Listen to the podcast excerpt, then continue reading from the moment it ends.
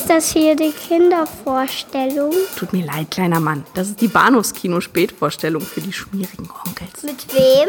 Mit Patrick Lohmeier und Daniel Gramsch.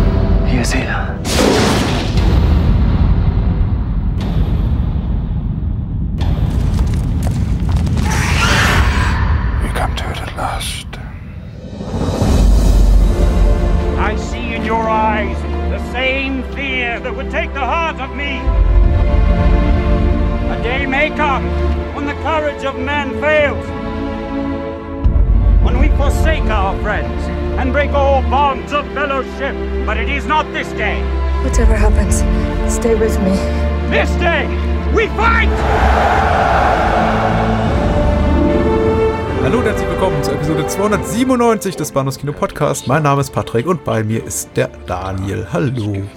Hallo.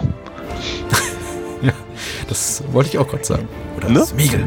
Ich, ich, ich, Ich kann es nicht so gut. Ich, Ich hatte, ich hatte es nur gerade nur gerade was im Hals. Ja, genau. Ein Hustenbonbon vielleicht. Vielleicht. Oder ein Ring. Ja, ugh. Hoffentlich Genau. nicht dein Ehering. Das wäre schlecht. Da wäre wär zumindest eine Person sehr enttäuscht. Das Ah. fängt halt wieder gut an, ja. Ja, das fängt super an, muss ich sagen. Vielleicht sollten wir das Ganze nochmal starten. Oder wir machen einfach weiter und sagen, Ja. wenig Ach, ja, überraschend, Powern wir jetzt durch. bauen wir jetzt durch zu unserem ersten und einzigen Film heute Abend, denn der ist verdammt noch mal lang. Also passt mal Oh, locker zwei Filme rein. Wir sprechen über den letzten Teil von Peter Jacksons Herr der Ringe Trilogie, The Return of the King, in der Extended Edition. Das wird, glaube ich, auch diesmal besonders auffällig sein, denn es gibt sehr, sehr viel Exklusives dort zu sehen. Ich glaube, die ist noch mal 40, 50 Minuten länger als die Kinofassung. Das kann gut sein. ich weiß gar nicht, wie ich das damals im Kino geschafft habe. Ich, ich, ich denke, wobei wir waren sehr viel jünger, vielleicht waren unsere Blasen stärker. Es gab Unser, eine Pause dazwischen. ja, ähm, The Return of the King, habe ich gesagt, ne? 2003. Mhm. Hm, Die Darstellerliste checken wir uns jetzt, auf die kommen wir noch zu sprechen. Und ja, wir beschließen damit auch unsere kleine Tolkien-Reihe. Ja, Weil die drei Hobbit-Filme, die werden wir uns kneifen. äh, ich habe es noch mal versucht letzte Woche, aber Ja. das war nicht so gut. Also es ist eine wirklich merkwürdige Seherfahrung. Einiges äh, von dem, was Peter Jackson so umtreiben würde, dann gut zehn Jahre später beim oder knapp zehn Jahre später beim Hobbit, das äh, deutet sich hier bereits noch an. Also diese Negativeinflüsse, die, dieser, dieser Wahnwitz, dieser Irrsinn, diese Ergriffenheit auch von computergenerierten Spezialeffekten. Aber beim Hobbit ist es wirklich schlimm, erzählerisch auch nochmal schlimm, aber auch technisch. Und ich habe mir den Audiokommentar vom Hobbit angehört äh, vor, vor äh, vorletzte Woche und diese digitalen Träume oder Albträume, die Jackson da umtreiben mit, ach, ich wünschte, ich könnte alles im Computer machen und wieso überhaupt noch Darsteller und ich liebe diese Zwerge und was die da machen. Ich, es, man kann nie genug digital aufpolierte Zwerge in lustigen Situationen zeigen. Es ist hart. Ja, auf jeden Fall. Ich, ich, ich betone auch immer wieder, äh, der vierstündige äh, Fan-Edit von allen drei Hobbit-Filmen auf im Prinzip die reine, also mehr oder weniger zumindest die reine Story aus dem Buch. Das lohnt sich. Das macht Spaß. Da äh, hatte ich sogar für eine, für eine Sekunde irgendwie das Gefühl, ich müsste mir die anderen Sachen auch angucken. Äh, hab dann die eine Stunde gesehen, die den ähm, diese, diese, diese Nebenmission quasi von, von Gandalf und Saruman und Galadriel an, angeht und Elrond hüpft da glaube ich auch noch irgendwo rum. Und allein das hat mir schon gereicht, dass ich sage, nö, ich mag nicht. Ich will mich dem einfach gar nicht aussetzen. Du verpasst nichts. Ja. So sagt man. The Return of the King kam. Hingegen habe ich sehr, sehr, äh, sehr begeistert entgegengefiebert, als er damals in, ins Kino kam. Ja, erzähl. Das wäre vielleicht der erste Schritt. Ja, das war eigentlich schon die Geschichte. Ich habe. Nee, da war, da war nicht viel mehr. Ich, ich äh, hatte ja, glaube ich, auch äh, schon jetzt mehrfach erwähnt, ähm, großer Fan vom, vom Bakshi-Film damals. Ähm, relativ erstaunt von dem, von, äh, von Die Gefährten. Äh, war weitem nicht so wahnsinnig begeistert, weil mir einfach der erste Teil der Story nicht so wahnsinnig zusagt. Du erwähntest das bereits und immer wieder. Mich, mich trifft das ja, ja sehr. Das tut, auch das, auch das, immer das, wieder. Das tut, das tut mir sehr leid. Wobei ich wird, ich, ich gebe, wir hatten das ja neulich, äh, gibt dir voll recht. Der erste Film ist ja fa fast, fast schon perfekt in dem, was er halt sein möchte. Von daher gibt es eigentlich gar keine, es gibt keine, es gibt keine konkreten ähm, Kritikpunkte meinerseits, sondern eigentlich einfach nur, es, es sagt mir einfach nicht so wahnsinnig viel. Dafür hat mich halt der zweite Teil da, damals zumindest total umgeblasen. Wir redeten neulich äh, drüber, deswegen wiederhole ich das jetzt hier nicht. Äh, aber nachdem ich eben vom zweiten sehr begeistert war, wollte ich natürlich an, auch den dritten äh, ganz dringend sehen, allein schon deswegen, weil da eben natürlich einfach ganz viele Sachen drin sind, die Bakshi eben noch nicht gezeigt hatte. Ja. Ähm, rein, also rein, rein was wirklich die großen Plotpunkte angeht. Und äh, ja, war, war äh, ein, voller, also so, so, voller Vorfreude, wie ich bei den anderen beiden nicht war. ich kann mich ehrlicherweise überhaupt nicht dran erinnern, wie meine Seherfahrung war damals. Oder erwähnt es ja gerade irgendwie, ähm, wie hat man das eigentlich ausgehalten, so lange im Kino zu sitzen und so. Ich weiß es nicht mehr. Ich habe keine Ahnung. Ich, ich, ich, ich glaube, ich war, ich war angetan alles in allem. Aber ich glaube, ich war auch, auch ein bisschen froh, dass es dann irgendwann vorbei war. ähm, ich, nicht, nicht, nicht, nicht weil es mir auf den Keks ging oder so, sondern weil, naja, die Geschichte halt dann vorbei war. Und ich, ich, woran ich mich tatsächlich erinnere, dass ich, dass ich natürlich die Bücher kannte, zu dem Zeitpunkt ja auch schon, vielleicht noch nicht so intensiv wie dann später, aber bitte, ähm, mich das schon sehr gestört hat, dass der Film kein Ende fand und noch ein Epilog und noch ein Epilog und ja. noch ein Epilog und noch ein. Epilog und dann dauert der Nachspann auch nochmal 20 Minuten. Den ja. musst du ja nicht ansehen. Im Kino ist der auch kürzer. Ich meine, diese ganzen Fan-Credits fehlen. Das ist, ja, das ist richtig, aber trotzdem ist er relativ lang. Mhm. Ähm, und außerdem doch, muss ich. Ich mhm. muss mir, ich muss mir, muss mir immer alle Credits. Ja, ich weiß, ich war schon oft mit dir im Kino. Das ist, ähm, das ist manchmal ein Vergnügen und manchmal eben nicht so. Richtig. Ähm, aber vielleicht die heilige Pflicht deinerseits ich, zumindest. So, so, so, so sehe ich das zumindest. Außerdem höre ich einfach ganz gerne nochmal mal, mal einfach den Soundtrack, vor allem wenn er gut ist, wie halt. Ja, und, und es könnte ja so eine Post-Credits-Sequenz kommen mit Nick Fury das, oder so. Das. ich glaube, das war damals noch nicht ganz so ausgeprägt. ähm, genau, nee. Ich glaube, äh, aber ja, mit, ich, ich, ich war schon, ich war schon ziemlich, ich war schon ziemlich angetan. Doch, kann man sagen. Ich möchte nicht sagen begeistert, aber angetan.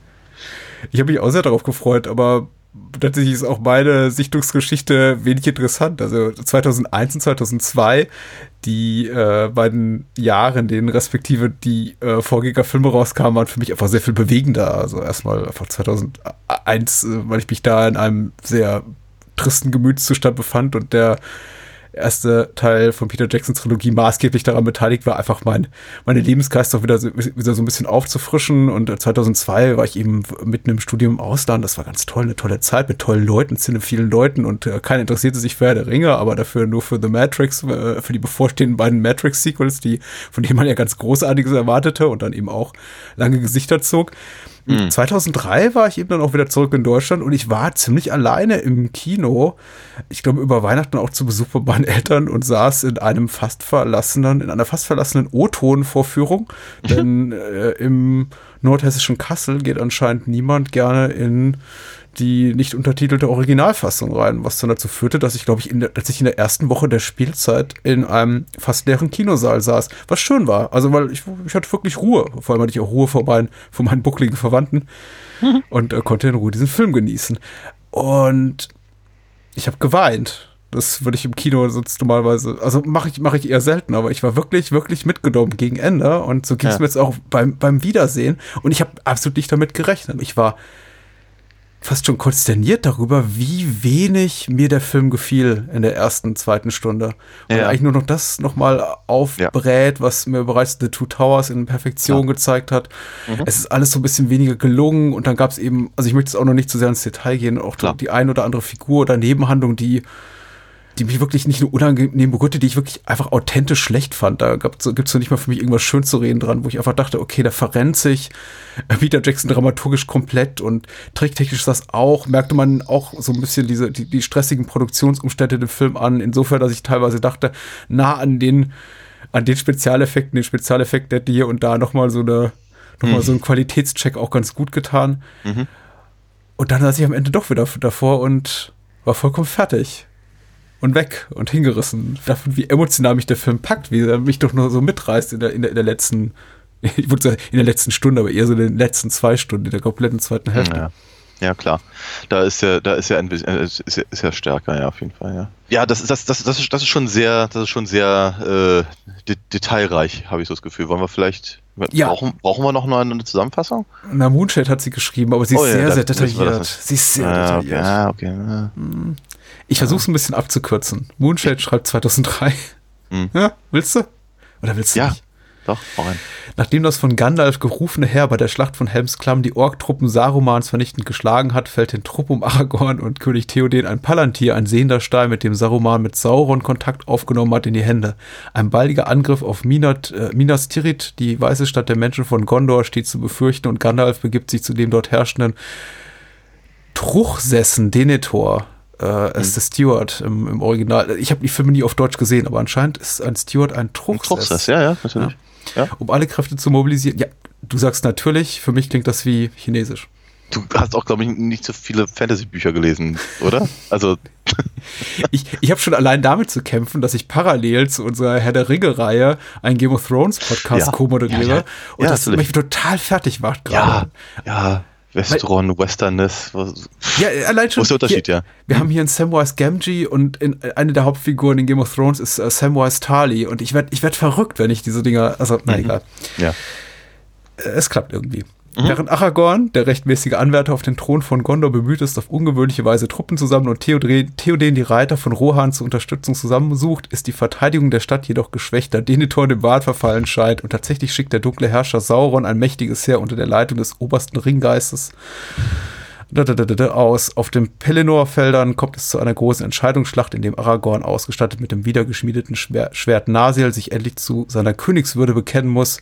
Währenddessen lockt das Geschöpf Gollum den Ringträger Frodo und seinen Diener Sam im Pass von, oh Gott, jetzt wird schwierig, äh, Zirit Ungol in einen Hinterhalt der Riesenspinne. Ach, die heißt Kankra im, Nee, in der deutschen Shelob. Fassung. Shelob im Original, die Frodo vergiftet. Und so weiter und so fort, sage ich jetzt mal. Also das geht noch so ein bisschen weiter. Ja, ja. Da passiert glaub- auf jeden Fall eine Menge, kann man so kurz zusammenfasst. Ja, ja, ja, ja. Ich meine, das, das liegt natürlich auch ganz, ganz massiv daran, dass ähm, es ist, es ist ein, es, auf der einen Seite ist es irgendwie ein Vorteil, vor allem für den, für The Two Towers, und auf der anderen Seite ist es ein, ein gewisser Nachteil für äh, Return of the King, dass Peter Jackson und seine Leute einfach ein bisschen die Plotpunkte hin und her geschoben haben Hm? aus dramaturgischen Gründen. Deswegen sagte ich nämlich vorhin, das ist sowas, was mir auch aufgefallen ist, jetzt gerade beim, beim, beim dritten Film, der, der erste Film ist ja, der, der, ist, der, ist, der ist super clever.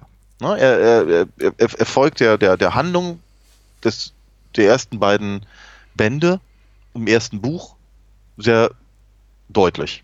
Ja. Ähm, gleichzeitig bringt er, bringt er ähm, äh, verschiedene Sachen rein, äh, auf, auf sehr intelligente Art und Weise, wir hatten es besprochen, die äh, entweder in den Vorworten oder in diesen Kur- Beschreibungskapiteln drin sind oder eben auch durchaus manchmal vielleicht so im Appendix oder sowas und äh, fügt die aber so ein, dass es halt äh, funktioniert und die Figuren gut ähm, ausarbeitet und man dem man folgen kann. Er adaptiert natürlich einfach auch sehr gut, indem er bestimmte Sachen umdeutet oder oder ähm, einfach auch zweidimensionale einfach ein bisschen äh, Charaktere einfach äh, greifbarer macht und so weiter und so fort. Deswegen das der erste funktioniert eben einfach von vorne bis hinten wie ein auch durchaus in sich geschlossener Film. Also wenn da kein zweiter und kein dritter Teil gekommen wäre, hätte man sich zwar gefragt, okay, was passiert denn jetzt nur eigentlich, aber es wäre es wäre okay.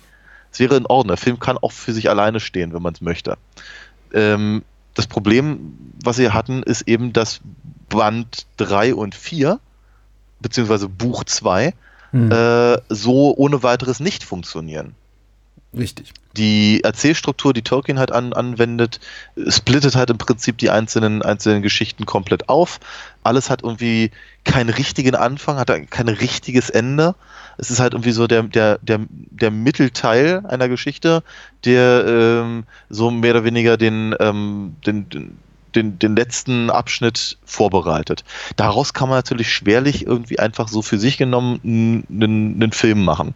Also hat sich eben äh, Jackson da, dazu entschieden, verschiedene äh, Teile der Geschichte so zu arrangieren, dass daraus eben ein, ein, ein sehr starker Mittelteil einer, einer Trilogie werden kann, der eben auch wiederum recht gut für sich alleine stehen könnte, ohne dass man, dass man äh, jetzt größere, größere Schmerzen hätte. Ähm, und dazu eben auch noch auf emotionale Art und Weise sehr, sehr, sehr, sehr stark kommt. Jetzt hat er aber eben natürlich ganz viele, ganz viele Story-Elemente, die er noch in irgendeiner Form reinbringen muss. Und jetzt haut er eben alles rein in den dritten Film, der sowieso schon voll ist mit Zeug, das eigentlich eben in Band 5 äh, und 6 passiert. Und jetzt wiederholt er sich. Ja. Und jetzt, und jetzt, jetzt sehen wir in den ersten zwei Stunden, alle, alle 15 Minuten sehen wir irgendeine Armee von irgendwo aufbrechen, irgendwo hinreiten. Äh, wir, sehen, wir sehen quasi am laufenden Band irgendwelche, irgendwelche weinenden Frauen, die ihren, ihren äh, ausreitenden äh, Gattinnen, Gatten, Gattinnen, Gatten. Gatten, ja. Ja. Gatten. Gattens. Vergiss es. Ähm, Ganz. Autsch. Äh, irgendwelche Blumen reichen und, und, und äh, Kinder wiegen und wir das, das, erstens hatten wir das alles schon mal und zum zweiten sehen wir es hier auch, glaube ich, noch drei oder vier Mal. Das ist eben einfach nicht sehr spannend. Wir haben den zweiten Film mit einer irrsinnigen Schlacht beendet, die man so im Kino noch nicht sah. Und hier haben wir eben in, der ersten zwei, in den ersten zwei Stunden gleich nochmal welche, die es, es ist halt immer so schwer. Es ist so schwer, wenn du halt ständig solche Schlachten darstellst, dass sie, dass, irgendwann, irgendwann wirkt das alles nur noch wie ein Scharmützel. Mhm. Und das ist halt irgendwie, das ist, das ist, das ist schwierig, weil er will ja was ganz anderes machen. Und er, da, da, dadurch, dass er den Pathos halt enorm hoch ansetzt in diesem, in dem dritten Film, mehr als an den, in den anderen beiden, Ja. ähm, wirkt das halt irgendwann auch ehrlicherweise auf mich ein bisschen albern.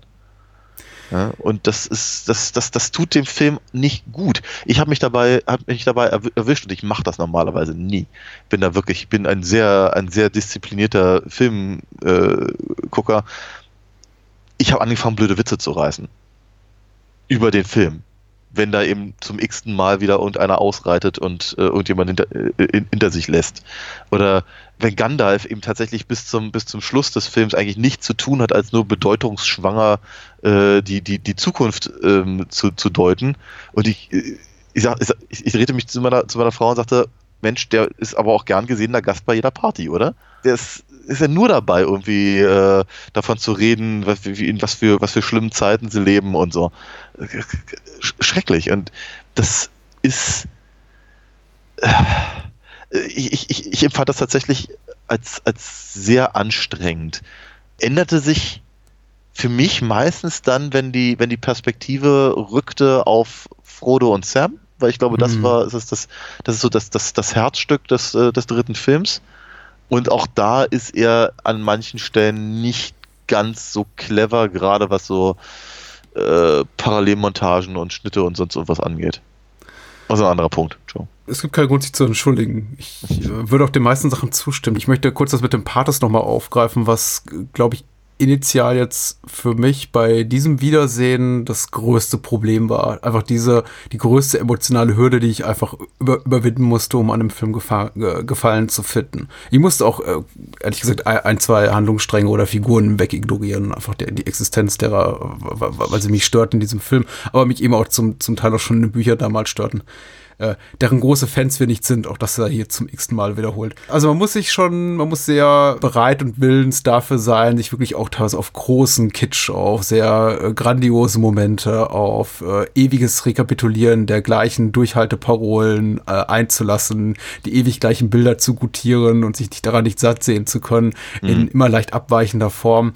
Äh, Jackson neigt ja sowieso dazu, tatsächlich etablierte Motive die funktionierten in den vor, vorhergehenden Filmen äh, zu wiederholen, weil er sich eben mittlerweile auch seiner Sache relativ sicher sein kann. Zum Zeitpunkt des Erscheins von The, the Return of the King waren ja bereits schon vier vollständige Herr der Ringe Filme oder Fassungen in, in seinen Händen erschienen und die genossen eben auch eine unglaubliche Popularität. Jetzt so nicht ja. so auf Seiten von äh, Kritikern oder Filmpreisvergebern, also richtig bei den Oscars abräumen konnte er erst mit dem dritten Teil.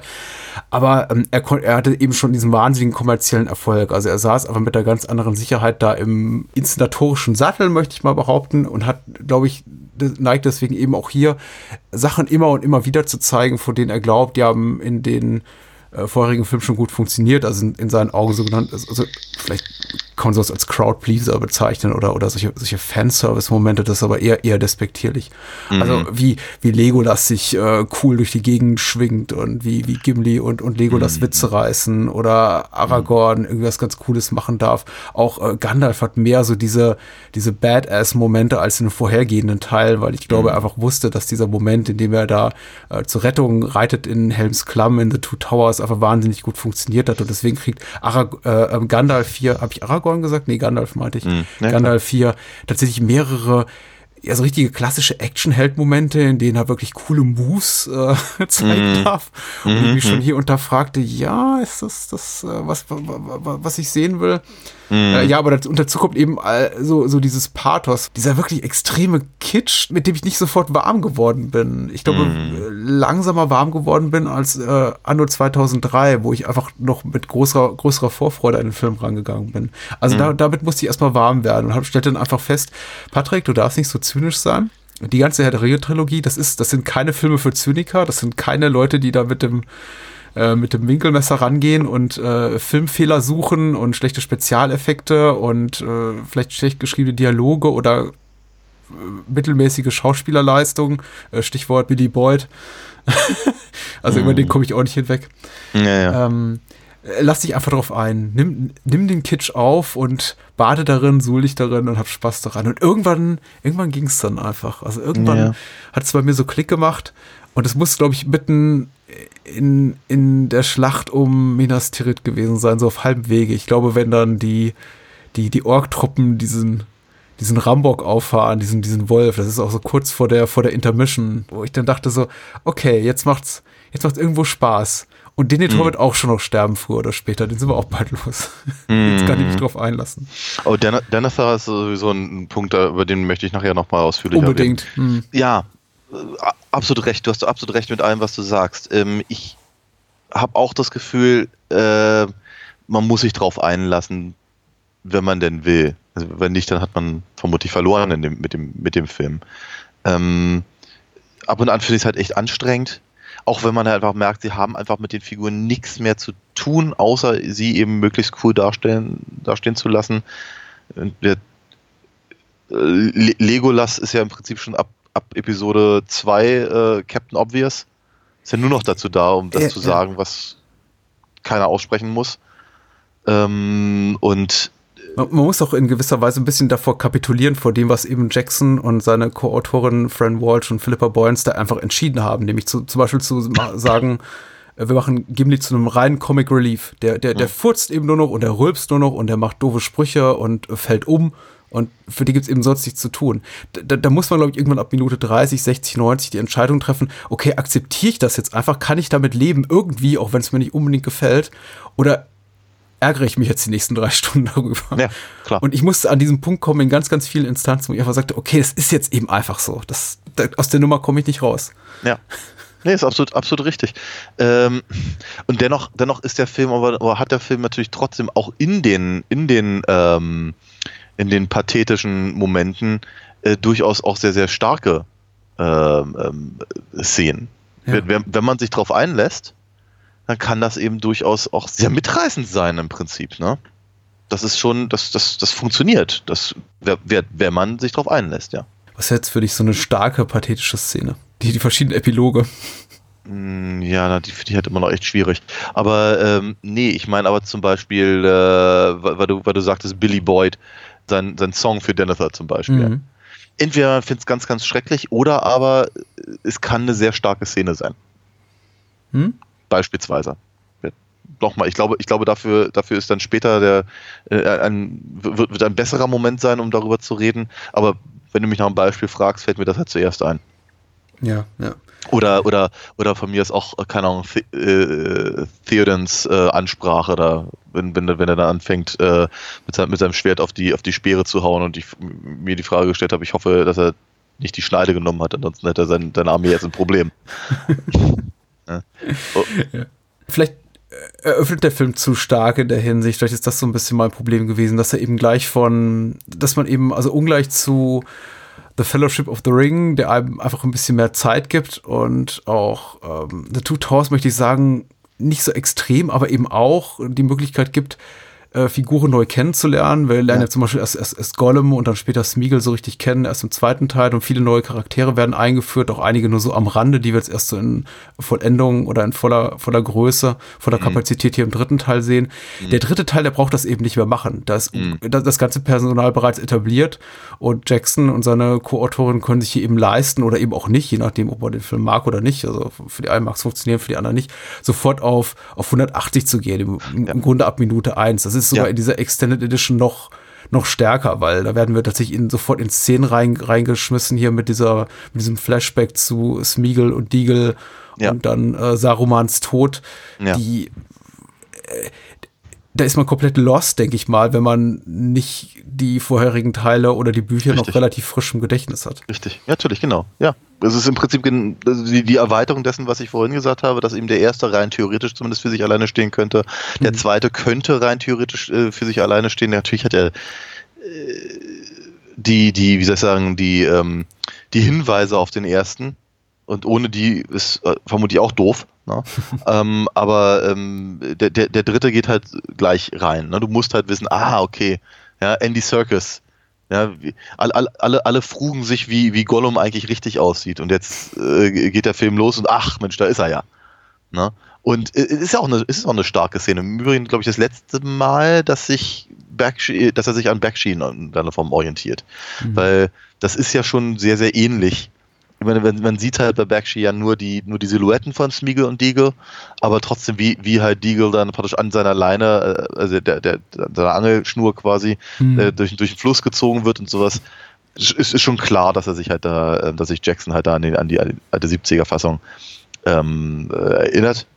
Ist zum Beispiel, ist, ist, auch, ist es auch nicht unclever, äh, praktisch mit dieser Szene anzufangen, weil, wie gesagt, ich glaube, das Herzstück des Films ist eben nun mal dieses, das Dreiergespann, das da durch Mordor läuft. Ähm, und damit wird eben auch gleich der, die, die Tonalität des, im Prinzip des Verrates oder der, der Fähigkeit ja. zum Verrat von, von, von Smeagol ähm, ähm, relativ deutlich gemacht. Es wird auch nochmal ziemlich deutlich gemacht, wie, wie, wie was für eine unglaubliche Anziehungskraft der Ring auswirkt, äh, aus, ausübt, meine ich. Und so, das ist, das ist schon ziemlich gut. Ähm, jetzt in der Extended äh, Edition dann praktisch in den, in den Tod von Saruman zu gehen, ist äh, natürlich für Leute, die das Ding im, im Kino gesehen haben, schon schön. Das ist schon cool, ja, weil endlich sieht man mal das, was, was der, was der, was da die Kinofassung einem so, so nicht äh, geboten hat. Ähm, ja, okay, es ist halt definitiv nicht das, was im Buch ist. Ähm, stört mich jetzt nur bedingt, weil die, die Punkte, die, die Tolkien halt macht mit dem Ende Sarumans am Ende des dritten, des sechsten Buches, des sechsten Bandes mhm. wieder, mhm. äh, macht Tolkien, äh, macht Jackson halt im, im Verlauf der ersten beiden Filme. Ne? Das heißt also, wir brauchen halt diese, diese industrielle Revolution im, im, im, äh, im Auenland nicht unbedingt. Ja. Ähm, das, das, das passt schon. Ähm, es gibt auch, also es ist auch so eine, also ich glaube für die Figuren auch eine gewisse Verschnaufpause, wenn sie da eben mhm. äh, in den im, umfluteten Eisengard rum, rumwarten.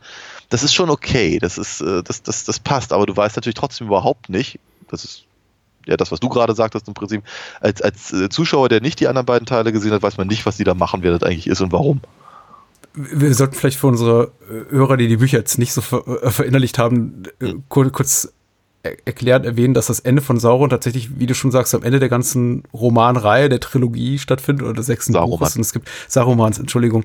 Es gibt dieses vorletzte Kapitel, The Scouring of the Shire, wo, wo da quasi genau die, die, die äh, Hobbit ins Auenland, genau. Ins grüne Tal. Grüne, grüne Tal ist aus Game of Thrones. Fuck it. Der, der, der ist sehr originell, wa? Und da, und da eben Saruman äh, quasi, ja, das, das Auenland besetzt hat und industrialisiert hat, um es mal ganz verkürzt zu, zu fassen. Und im Grunde sind die Ereignisse, so wie sie sich dann eben auch hier begeben in The Return of the King, nicht unähnlich zu dem, was dann eben am, am, am Ende der Bücher stattfindet. Ja. Aber ich, ich finde hier tatsächlich dramaturgisch sinnvoller an den Anfang dieser erweiterten Fassung des Films gepackt, da man eben auch so einfach ein bisschen kopfmäßig befreit ist. Deswegen, ich hätte, ich hätte mich fast gefreut, das äh, so auch im äh, Kino zu sehen beim, beim ersten Mal, da man natürlich ja schon, dass es gedanklich einen auch so ein bisschen entlastet. Äh, schon so die Hoffnung, auch mit der Hoffnung in den dritten Film reingeht, dass man eben das Ende von Saruman noch erfährt, was meines Wissens nach die Kinofassung weitgehend ausblendet. Ja, wird, ich, wird glaube ich, nicht mal erwähnt. Ich, ja. bin mir nicht, ich bin mir ehrlicherweise nicht mal richtig großartig sicher, ob die überhaupt irgendwie in Eisengard äh, hier noch, noch äh, Baumbart und so äh, treffen. So, ich genau, und so, sit, so sitzt man eben dann 2003 in der Kinofassung und erwartet dann noch, zumindest als Buchleser, dass vielleicht Saruman eventuell doch mal auftaucht. Also diesen Gedanken trägt man natürlich relativ lange, damit geht man relativ lange schwanger, bis man dann, glaube ich, auch irgendwie so, so 10, 15 Minuten vor dem Abspann dann merkt, da ja. kommt jetzt, glaube ich, nichts mehr. Ja, ja natürlich. Ja. Ich weiß, ich, weiß, ich weiß gar nicht mehr, wie sie das in der Kinofassung gemacht haben, äh, gelöst haben mit dem äh, Palanthea. Das ist ein Plothole gefallen. Ja.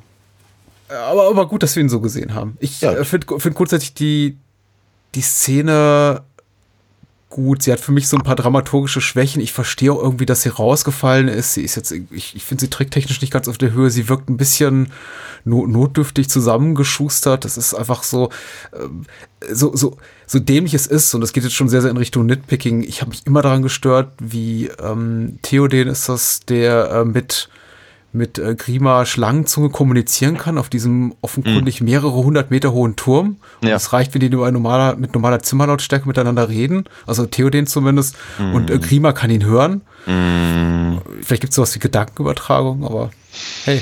Mhm. Es, es, es, wirkte für mich nie, nie so richtig schlüssig, was da passiert. Also mhm. auf einer ganz oberflächlichen Ebene sind, ist zwar für mich die, die Abfolge der Ereignisse irgendwie nachvollziehbar, aber so richtig glücklich hat es mich nicht gemacht. Ja, ich glaube, damit habe ich weniger Probleme tatsächlich. Ähm, Womit hast du denn Probleme? Also mit dem, mit, mit, mit, der, mit dem gesamten, also mit dem, mit dem gesamten Vorspann quasi eigentlich nicht gar keinen. Wo fangen denn die Probleme für dich an? Also wir meckern jetzt hier auf hohem Niveau. Ich glaube, mm. vorweggreifen zu können, wenn ich sage, uns ich, beiden hat der Film gefallen. Ich, ich, ich ich glaube, meine Probleme fangen, fangen, fangen dort an, wo sie im Prinzip, naja, also rein, rein gefühlsmäßig, wir quasi gerade aus Helms Klamm und wie wir zurück in hier äh, Theodens äh, hier, äh, Bierhalle da gegangen sind. Und ein, ein kurzes Gelage später müssen, müssen sie aufbrechen und äh, jetzt, jetzt, jetzt will er schon wieder nicht.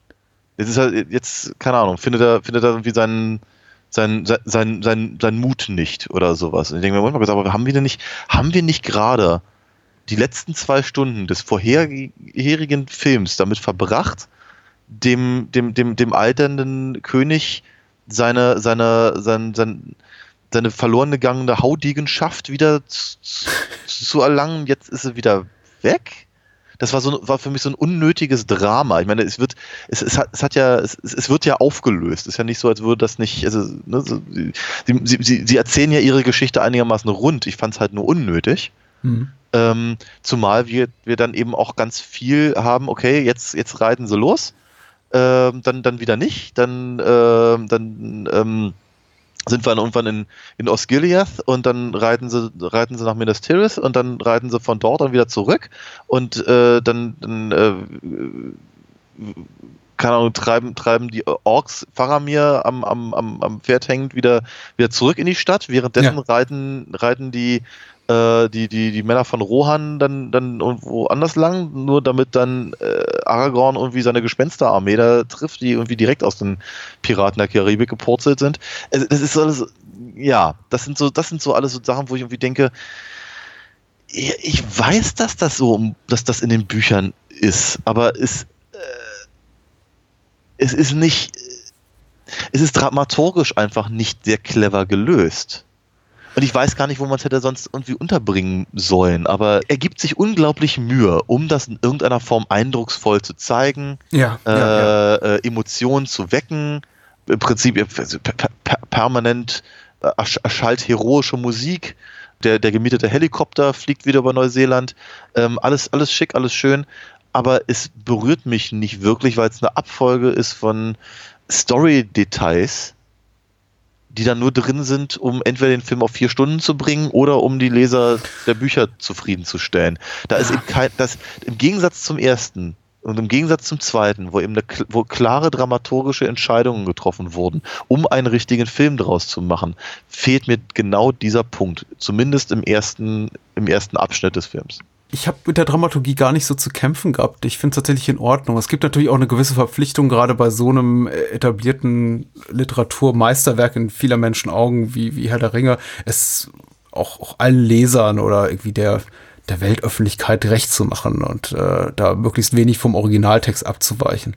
Äh, und, und deswegen neigt auch ja Jackson offensichtlich, wie du schon sagst, da zum, zum Komplettist sein wollen. Also alles muss irgendwie rein, was in den Büchern auch enthalten ist. Einige Sachen werden leicht abgewandelt, andere auch er- ergänzt. Damit habe ich größere Probleme, wenn ich einfach sehe, da sind Sachen drin, wie jetzt, also wir, kommen früher oder später auf den Editor zu sprechen, die nicht in den Büchern enthalten sind. Dabei ist die eh schon prallvoll, also viel zu voll, um das in einen Film unterzubringen. Ich weiß ja nicht, ob er unbedingt jetzt die, die Laufzeit so im, im, im Auge hatte. Ähm, Na, ich glaube schon, dass es eine gewisse Erwartung war. ja, vermutlich schon die Erwartung, dass der Film nicht kürzer sein dürfte als die vorherigen. Richtig, natürlich, genau. Und, und, und, es ist eben, also ich, ist- das, das war aber auch so ein Zeitraum, in dem Filme, die unter 130 Minuten liefen, eben einfach nicht wahrgenommen wurden, als wert zu sein, als, als, als Kino-Blockbuster gesehen zu werden. Dieser Zeitraum ist immer noch nicht vorbei. Das Der ist leider, leider wahr, ja. Ja. Ich, ich, ich, ich sag, ich, ich habe ja keine Ahnung, ich, ich sage ja nicht, dass ich es besser machen könnte. Ähm, ich, ich könnte mir vorstellen, dass etliche Sachen vielleicht auch durchaus äh, per, per Montage oder sowas gelöst worden wären. Oder, oder, oder, zusa- oder verschiedene, verschiedene Sachen zusammengefasst. Ich meine, wir, warum, warum, warum müssen wir im Prinzip zwei, zwei Schlachten um Osgiliath sehen? Richtig. Das verstehe ich nicht. Das ist, ist unnötig. Das hätte man, hätte man auch durchaus auf eins äh, äh, zusammenstreichen können und trotzdem vermutlich den gleichen Punkt machen. Wäre, wäre Fahrradkette, wie Lothar Matthäus sagen würde. Ja, das, das ist richtig. Aber den, dennoch ist es halt, ja, es ist, ist äh, ich habe ich hab damit eben einfach beim, beim Gucken, habe ich einfach so meine, meine, meine Problemchen. Dieser offensichtliche Wille, allen Figuren gerecht zu werden, auch jedem Handlungsstrang gerecht zu werden, aber eben auch dem Publikum das zu bieten, was äh, es in den vorherigen Teilen schon toll fand, das finde ich ist tatsächlich teilweise problematisch, insofern, dass ich immer wieder an Punkte komme, in denen ich denke, wieso sind wir jetzt bei dieser Figur, die hat ihre Zweckmäßigkeit wirklich mittlerweile überlebt. Äh, Gimli war eine wertvolle Figur Figur für die Hand. Äh, genau wie Legolas, in dem auch die, die, die Elben sehr viel mehr auch in den Plot eingebunden waren, sehr viel wichtiger im zweiten Teil und eben vor allem im ersten Teil, aber sie besitzen eben nicht mehr so diese narrative Notwendigkeit wie in den vorhergegangenen Teilen. Trotzdem hat eben Jackson da nicht den Mut, einfach zu sagen, okay, wir lassen die einfach mal aus der Handlung rausfallen. Gegen Ende dann schon mehr und dann finde ich eben, das sind eben auch so die Momente des Films, so vor allem im letzten Drittel, wo der Film extrem gewinnt, wo er dann sagt, okay, kommen wir mal wieder zurück zum Wesentlichen. Der Film heißt, genau wie der dritte Teil der Tri Romantrilogie The Return of the King, zumindest hat der Verleger so benannt. Lass uns mal auf Aragorn, äh, Sam und Frodo fokussieren. Frodo, Ja. wie, wie du schon richtig sagst, als wirklich Herzstück des Films, also einfach die Figur, an der wir emotional am meisten hängen. Aragorn ist zwar eine coole Socke, aber niemand, an, für den uns, glaube ich, so das Herz blutet, äh, wie jetzt Richtig. eben für Frodo. Wo, wo, wobei das dann zum wird er Beispiel, stark. ja, wobei das zum Beispiel ein Punkt ist, den, den, den nehme ich Jackson gar nicht übel, dass er eben viele Punkte aus, den, aus dem Appendix ähm, halt reinbringt, also all die ganzen, ganzen Eowyn, äh, nicht Eowyn, Aber Ach Gott. Arwen, danke. Äh, äh, Sachen, dass er, dass er das halt reinbringt, weil das, das fand ich halt auch, auch alles immer so ein bisschen aus dem Hut gezaubert bei Tolkien selbst. Hm. Ja, also wie das, das, dass der gesamte, gesamte, äh, die ganze Roman-Trilogie ähm, das eigentlich mit keiner Silbe erwähnt. Ja, aber, aber dann am Ende sagt im Übrigen, das war immer schon seine große Liebe, ja, und jetzt, äh, ne, das ist halt äh, auch ein ganz, ganz wichtiger Punkt, dass er sich da entschieden hat. Und so, so sieht's aus und außerdem hatten sie irgendwie 15 Kinder und lebten nur 120 Jahre oder so. Ähm, ich denke, was, was, was willst du jetzt von mir? Ja, genauso äh, hier ähm, Rosie Cotton. Die, Ja. die, das, das, das, das Mädel, das dann ge gegen Ende ähm, ähm, äh, Sam halt heiratet, kommt ja auch kom ist ja komplett aus, dem- aus, aus dem Ärmel geschüttelt in, bei, bei Tolkien. Da ist es dann irgendwie einfach sympathisch, dass sie, dass, dass, äh, dass sie eben, dass sie ihn halt schon in den anderen äh, also dass, dass sie schon ersten halt äh, schon in den anderen Teilen halt öfter mal von ihr reden lassen. Und sie auch, glaube Ja, ich, und so das funktioniert tatsächlich im, im, im, Film, im, im- Film auch besser, da, ja, da sie ja keine Figur ist, die jetzt nennenswert zur Handlung beiträgt oder Nee, die nicht. Dialogstellen gro großartig hat. Und Ja. da hat man eben eine Schauspielerin gefunden, die sehr einprägsames Gesicht hat, also einfach Mhm. körperlich eine große Präsenz hat und man, man erinnert sich eben daran, obwohl das zu dem Zeitpunkt jetzt schon zwei Jahre zurückliegt, Ja. sie im, im ersten Teil gesehen zu haben. Also Richtig. sobald sie ins Bild tritt, sagt man, ach, Ach ja. ja, natürlich. Ja, ja. völlig, völlig richtig. Also von daher wird es. Während, ma- während man im Buch so tausend Seiten später sich wahrscheinlich fragt, wer war das gleich nochmal? Ja, ja, ja, klar. Weil, weil, eben diese, weil, weil Tolkien eben einfach auch die zwischenmenschlichen äh, Momente einfach mal völlig schnurzpiep war. Das interessiert ihn halt nicht. Es interessiert ihn, es ist genauso wenig, wie es ihn interessiert, zu beschreiben, wie so eine Schlacht aussieht. Interessiert es ihn halt einfach mehr, wie, keine Ahnung, äh, irgendjemand jemand auf Elbisch singt oder so. Und, und äh, wird wie äh, irgendwelche irgendwelche Ahnensreihen irgendwie aufgestellt werden, weil wir, äh, ist halt, ist halt auf, von, von einer ganz anderen Warte aus halt ran, rangegangen. Daraus dann aber eben ein Fantasy-Epos zu schaffen, das eben unseren heutigen äh, Ansprüchen genügt, das ist natürlich einfach mal eine Leistung, die man einfach Jackson so nicht absprechen kann. Ähm, Und da werden eben auch durchaus Entscheidungen getroffen. Manche sind gut, manche sind schlecht. Ich finde zum Beispiel, ähm, also was, was ich etwas schade finde, einfach äh, als, als, als Leser, ich finde schade, dass die ganze Passage mit Shelob äh, eigentlich nur ein Kampf mit einem mit einem großen Monster ist. Mhm. Weil die, ähm, soweit ich mich zumindest entsinne, ist das im Buch deutlich spannender gelöst, weil es zumindest teilweise oder, oder abschnittweise aus der Sicht der Spinne geschrieben ist. Das eben ein, ein, ein, ein sehr, sehr altes Wesen ist. Ich glaube, ich bin mir nicht ganz sicher, ob die nicht sogar mittlerweile schon blind ist oder so. Auf jeden Fall ähm, keine, kein, kein Bezug hat zu der, zu der aktuellen Welt. Und jetzt kommt halt da dieser, dieser, dieser, dieser, dieser, dieser Hobbit mit diesem leuchten, leuchtenden Fläschchen halt an. Und was halt dem, was halt dem Vieh halt so durch den, durch, durch den Kopf geht dabei. Ähm, das ist schon, das, das, das ist schon eine interessante Perspektivverschiebung innerhalb seiner eigenen Geschichte, die auch wieder zeigt, und das, ist, das, das macht Tolkien ja häufig mal, dass er eben einfach für, für sehr, also für, für unterschiedliche Charaktere, die für unterschiedliche Dinge stehen, einfach auch unterschiedliche Tonalitäten, also schriftstellerische Ja, Tonalitäten ja, ja. trifft. Ähm, dass, dass, dass, dass Saruman eben zum Beispiel deutlich moderner geschrieben ist als ein, als eben, was ich, ein Boromir oder so. Ich kann es ich kann's nicht belegen, aber ähm, äh, ich habe so das Gefühl, dass ich, dass ich ähm, Tolkien bei, bei Shelob auch so ein kleines bisschen eben an, an, an äh, Grendel orientiert hat. Meine Mm, Beowulf ja. ist ja ist ja durchaus sowieso ein Steckenpferd von von äh, Tolkien gewesen. Mhm. Es gab aber eben ein ah, vermutlich nicht. Vom, vom, äh, es, es, war, es, war, es war später, aber einfach so die, die, die, die, die Frage, was geht eigentlich, was ist eigentlich mit dem Monster in der Geschichte, hat dann eben äh, 20 Jahre später ja auch nochmal John Gardner aufgenommen, äh, indem er im Prinzip Grendel umgesch also als, als, als Hauptfigur seiner eigenen Geschichte geschrieben hat. Also ich habe schon das Gefühl, dass das dass eben diese Beschäftigung mit, mit äh, alten Sagen, mit alten Mythen, der Art und wie die diese Sachen erzählen und was, welche Punkte er tatsächlich machen möchte mit dem Herrn der Ringe, äh, genau über solche Sachen sichtbar werden. Ähm, und das, also da geht zum Beispiel Jackson komplett drüber weg. Ja, was schade ist. Und tatsächlich zu Ungunsten des Films. Denn ich finde, woran The Return of the King wirklich leidet, und ich, ich finde es blöd, wir, ich glaube, wir, wir meckern gerade über Gebühr und ich habe tatsächlich noch drei, vier weitere Kritikpunkte bestimmt zu, zu nennen, äh, unter bisheriger totaler fast Ausblendung der ganzen positiven Aspekten des Films. Aber dem Film fehlen tatsächlich interessante Schurkenfiguren.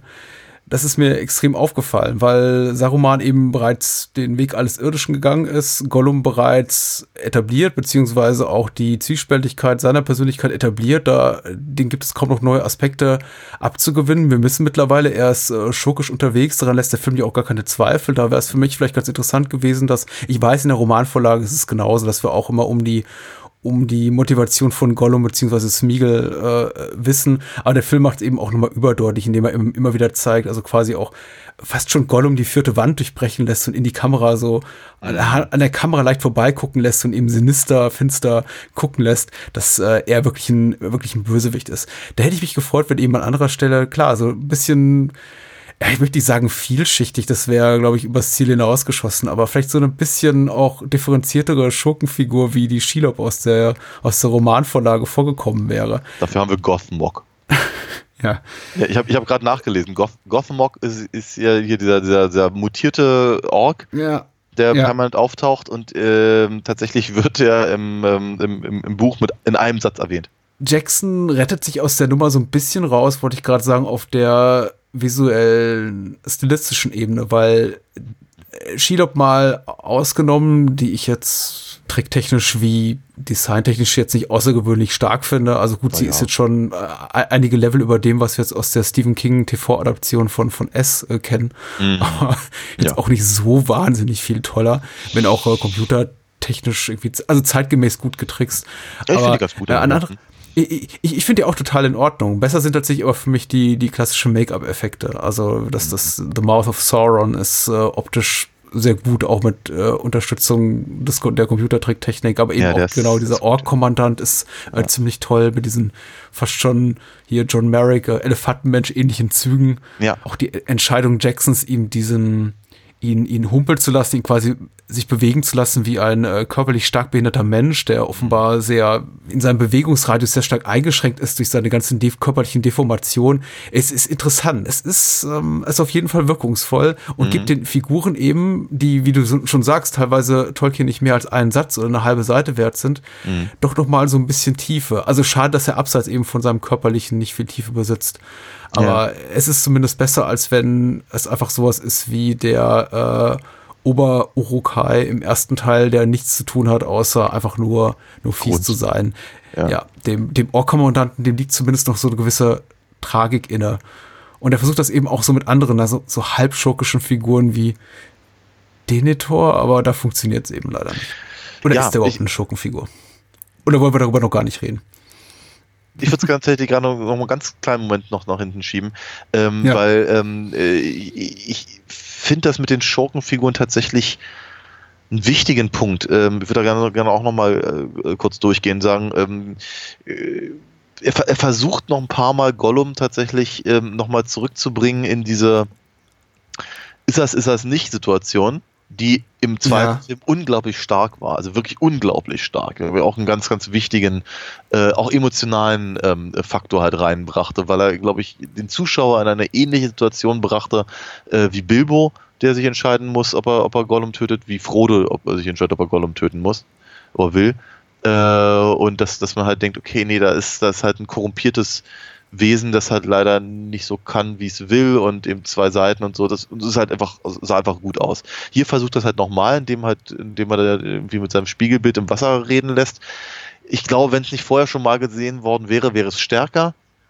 So ist es okay, aber relativ unnötig, weil eben der Rest der Handlung einfach äh, nochmal, wir haben, wir, wir sind eigentlich schon an dem Punkt, an dem Gollum eigentlich entschieden hat, nee, er wird, er wird hier mit den, mit den, mit den äh, Hobbits nicht froh äh, und er muss was anderes machen. Da ist er ja schon quasi wieder zurück von Smeagol zu Ja. Gollum. Das heißt, praktisch das jetzt nochmal aufzutischen, ist unnötig und schwierig. Ähm, Hm. Wie halt Gothmog finde ich halt doof. Also ich finde, ich finde das, ja, also John Merrick ist ein super Beispiel, weil ich hatte auch dran, dran gedacht.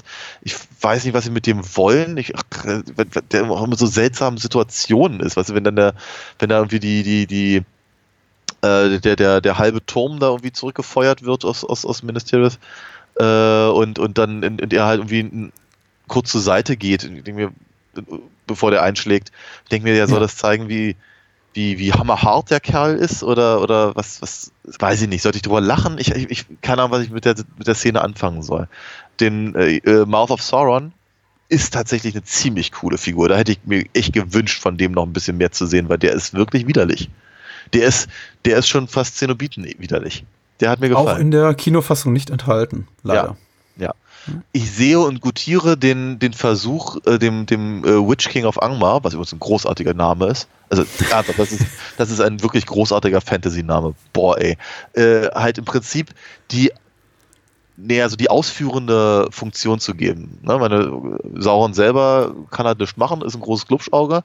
Ähm, also, also nehmen wir halt einen anderen und ähm, ähm, er, er, er, ist ja auch rein optisch, ist er sehr an die Rüstung von, von, von Sauron aus dem, aus dem äh, Prolog aus dem ersten Film ähm, an, angepasst. Ja, richtig. Mhm. Ähm, und, und lassen ihn halt im Prinzip dann das, das, das alles machen. Ich finde es halt leider ein bisschen zu durchschaubar, aber ich finde ihn relativ effektiv. Einfach durch die Sache, äh, Tatsache, dass er halt auf diesem, auf diesem widerlichen äh, Fellbeast, also auf diesem, diesem drachenartigen Ding da reitet äh, und mhm. so. Und äh, man kann man kann es ja auch nicht völlig äh, von der Hand weisen, weil das ist ja tatsächlich alles so im Buch drin. Eben auch, auch äh, Eowins Kampf mit ihm und so, das, das, das passt ja alles. Er ist im Prinzip der Stellvertreter. Ja, er, ist, er ist Darth Vader zu, zum, zum Imperator oder so. Ja. Und äh, schade, schade finde ich eben äh, gerade jetzt beim Witch King, dass tatsächlich es andere Figuren sind, die ihn mit Bedeutung aufladen müssen. Also Gandalf hat diese relativ lange ja. expositorische Szene im Beisein von, ich glaube, ich glaub, glaube Mary, äh, wo er ihm dann halt erzählt, wer der Witch King ist, also wo, wo, wo er herkommt, was er will und dann sehen wir ihn eben. Er selber äußert sich ja nicht zu Wort. Es liegt eben in seiner Natur. Er ist keine besonders gesprächige Persönlichkeit, Nein, aber, aber eben ohne diesen expositorischen Moment. Wussten, das, das was, was Gandalf sagt, wussten wir das nicht schon aus dem ersten Film? Ja, ja, das wussten wir schon, klar. Aber der Film erinnert uns gerne nochmal dran. Okay. Weil er hat ja Zeit. Mhm. Mhm. Ich meine auch, wir wussten ganz schön, ganz schön viel schon aus dem ersten Film, aber nein, The Return of the King sagt uns, ihr könnt es gar nicht genug, oft genug hören. Ja, und, und genau, und wenn, wenn, wenn das nicht, wenn das nicht expositorisch äh, gelöst wird, dann haben wir immer noch Legolas, der dann a Diversion oder sowas sagen darf. Ich finde tatsächlich Legolas, also Orlando Bloom, ganz gut darin, dieses, diese Exposition zu geben. Also wenn sie auf dieser, dieser äh, Marschroute der Toten sind, äh, die, die, diesem Faden der Toten, die Pfaden der Toten beschreiten, um diese Armee der äh, Toten äh, zu rekrutieren. Und äh, Orlando Bloom darf da so als äh, Stimme aus dem Off, also als Voice-Over da äh, zum Besten geben, wo sie sich da gerade befinden und was sie gerade vorhaben. Finde ich das in Ordnung. Ich finde es ja, tatsächlich problematischer, wenn sich zwei Figuren so quasi so zurückziehen vom Schlachtgeschehen und mhm. man eigentlich denkt, okay, ihr habt Besseres zu tun, als euch jetzt auf diesen Balkon zu setzen und euch zu unterhalten, wie jetzt mhm. in der einen Situation mit, mit, mit Gandalf. Mhm. Ja, ich, ich, ich, ich sehe deinen seh deinen Punkt, aber ich meine, wenn, wenn, wenn, wenn Orlando Bloom das nicht erzählt hätte, wer, wer sonst? Ich meine, es ist ja, ist ja, ist ja quasi das, das, das Wiedertreffen mit Captain Barbossa da. Also, der kam ein paar Monate vor, damit konnte ja keiner rechnen mit diesem Erfolg. Ja, natürlich nicht, nein. Ja. Ei, ei, ei, ei, ja. Ich, ich, also die, ah, ich, ich, habe ich hab ein Problem mit diesen Geister, Geisterrittern. Ja, ich, ja, ich finde sie optisch, also rein, was so das, das Design betrifft, ganz nett. Ich wüsste nicht, wie man es zumindest mit den tricktechnischen Mitteln des Jahres 2003 viel besser hätte lösen können. Ich finde die Art und Weise, wie sie in Szene gesetzt werden, also irgendein Kritiker, der ein bisschen despektierlich auf den Film schaut, hat das so ähnlich äh, formuliert, wie jede Szene in diesem Film passiert zwei oder dreimal. Mhm. Und ähm, das fällt eben insbesondere auf bei diesen Geister, Geisterarmeen. Also wir haben zweimal wirklich diesen Moment, in dem äh, Aragorn, Gimli und Legolas eine übermächtige Kraft, einer übermächtigen Kraft entgegentreten mhm. und dann im letzten Augenblick eben die Armeen der Toten dann aus dem Nichts hervorschießen und mm. ihnen dann bei der Beziehung des Gegners helfen. Ja, es und ist das halt ist einmal mm. okay, aber wenn es dann halt eine Viertelstunde später nochmal genauso gemacht wird und wieder ja. als Zuschauer mutmaßlich, also so ist vielleicht die, die, die Haltung von Jackson, nochmal sagen müssen, boah, damit hätte ich jetzt aber nicht gerechnet, mhm. dann habe ich auch das Gefühl, Jackson verkalkuliert sich hier einfach. Ja. Es gibt so einige Momente, von denen ich einfach nicht wusste tonal, was, was er da von mir will. Er, er, er, er inszeniert zum Beispiel auch diesen Moment, in dem Gimli in den, in den Bergen, wo sie eben die Armee der Toten rekrutieren, über diese Schädel mhm. wandert und es unter ihm knackst und knirscht. Auch so als semi-lustigen Moment, ja. wo ich mir dachte, so, ja, im Ernst? Ich, ich, ich, ich finde aber auch im Übrigen der Deus Ex Machina-Moment mit den, mit den, genau. äh, mit den, mit diesen Geistern, äh, hatte mich auch schon im Buch gestört. Ähm, und, und hier ist er halt deutlich zu häufig. Ich habe allerdings auch mit, mittlerweile, ich glaube, als ich den im Kino gesehen habe, ich damit nicht so ein Problem. Äh, heute habe ich ein Problem und zwar bei den, mit den Harad- Haradrim, weil ich, äh, wenn, wenn, wann immer ich die sehe, auf ihren, auf ihren großen Elefanten, O Olifanten, Entschuldigung, ich denke halt immer an 300. ja, und und Okay. Hm. äh, das ist, das ist, das ist auf vielen verschiedenen Ebenen sehr unangenehm. Ganz abgesehen, ganz abgesehen davon, dass ich auch die, auch wiederum aus dem Buch, schon, auch schon als, als sehr fragwürdigen Plot Budenzauber im Prinzip empfinde. Mhm. Irgendwie denke, irgendwie, ja, ja, okay, so offen, offenkundig sind schon ein paar, paar, paar hunderttausend Orks irgendwie bei, bei äh, Helms Klamm irgendwie umgekommen. Jetzt haben wir, jetzt haben wir die alle noch vor, vor der, vor der Weißen Stadt und äh, ähm, eigentlich, müssen wir auch noch ein paar in Mordor haben und hm, wen können wir jetzt noch aus dem, wen, wen, wen kriegen wir jetzt noch rein? Oh, Mensch, die, die Südländer und die Piraten und die, äh, ich frage mich, was machen die sonst so? Ich meine, weißt du, die, die, man, man, erfährt die gesamte Geschichte überhaupt nichts über die fi- keine Ahnung, vielleicht die Schwierigkeiten mit an, also die, die finden einfach diese, diese Länder, aus denen die kommen, finden halt einfach in dem Buch nicht statt. Sie werden nicht mal auf der Karte am Anfang des Buches in irgendeiner Form gezeigt. Und auf einmal kommen die am Ende raus, weil sie bestochen wurden oder so oder Mhm. was, was der Deibel was, aber wir, einfach, wir, brauchen, wir brauchen jetzt hier einfach noch ein bisschen mehr Leute, die krepieren können, offenkundig. Ähm, dann stellt sich auch die interessante Frage, wel- welch, wel- wel- da, sind, da, sind also irgendwelche, irgendwelche äh, Söldner und Genau. irgendwelche Piraten. Wen, also, wem verdingen sich denn die Söldner sonst so? Wenn, ich meine, Gondor braucht die offenkundig nicht, und die anderen auch nicht. Wenn, und äh, äh, we- wen überfallen denn die Piraten? Wir erfahren ja nicht, dass die, dass es irgendeine Form von ernstzunehmender Seefahrt gibt. Ganz abgesehen von den, von den grauen Häfen, äh, den die, die, die Elben immer abschippern. Ähm, Hm. ge- genau, genau, eine ähnliche Frage stelle ich mir, wenn, wenn, wenn Faramir und wer nicht alles permanent über, über, also auch hier gerade Eomer ist ja auch so ein, so ein, so ein, also, äh, so, so, so, so ein äh, Beispiel dafür, permanent von, von, vom Krieg reden, den Frauen irgendwie nicht verstünden oder da ihr Platz nicht. Ich denke, mit wem, mit, mit wem habt ihr denn bitte sehr mal gerade Krieg geführt? Mit wem denn bitte? Ich meine, weißt du, die, die drei Länder, die wir da sehen, sind ja offenkundig verbündet und das seit Jahrhunderten. Ansonsten habt ihr, habt ihr, habt ihr eben, äh, eben äh, kle- kleine Aufeinandertreffen mit, mit, mit Orgbanden. Also, was, wovon redet ihr? Ich verstehe. Ich, Das sind Ehrenmänner. Nein, aber das ist, das, das ist eben für mich auch ganz, ganz deutliches Beispiel für den Pathos, den dieser Film eben äh, äh, permanent anwendet, der sich, Ja. der aber auf, auf nichts ge- ge- gegründet ist, zumindest auf nichts, was wir in irgendeiner Form erfahren.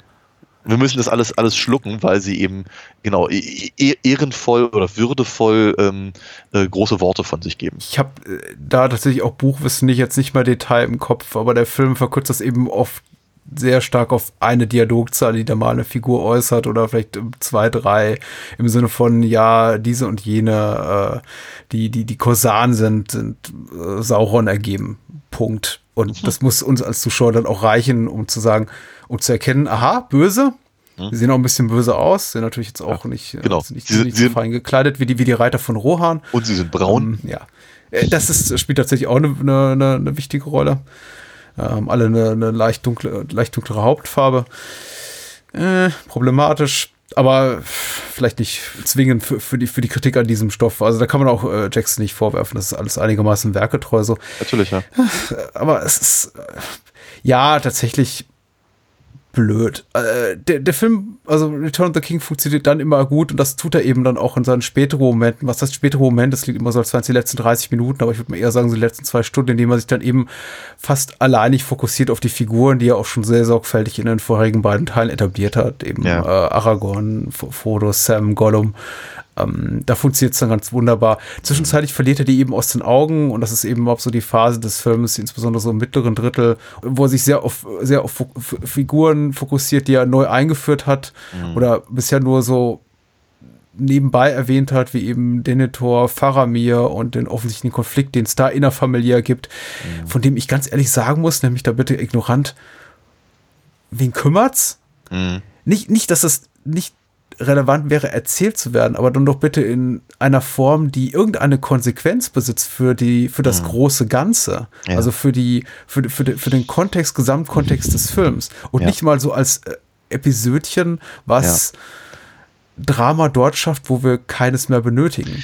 Es ist halt Ähm, es, gen genau an der Stelle macht, macht Jackson ein, äh, eine, eine, äh, trifft Jackson eine Entscheidung, etwas nicht nochmal zu machen.